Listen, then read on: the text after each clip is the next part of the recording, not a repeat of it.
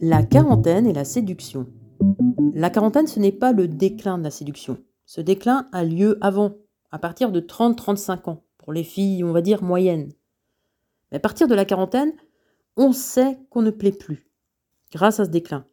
On est bien au courant et consciente. Mais au lieu de déprimer, réjouissons-nous. Maintenant, c'est à notre tour de faire des pieds et des mains pour plaire à un homme. Et quand par miracle un homme nous aborde, c'est un vrai événement, même s'il ne nous plaît pas. Plaire à un homme devient un vrai challenge, où il faut montrer son intérêt, mais pas trop.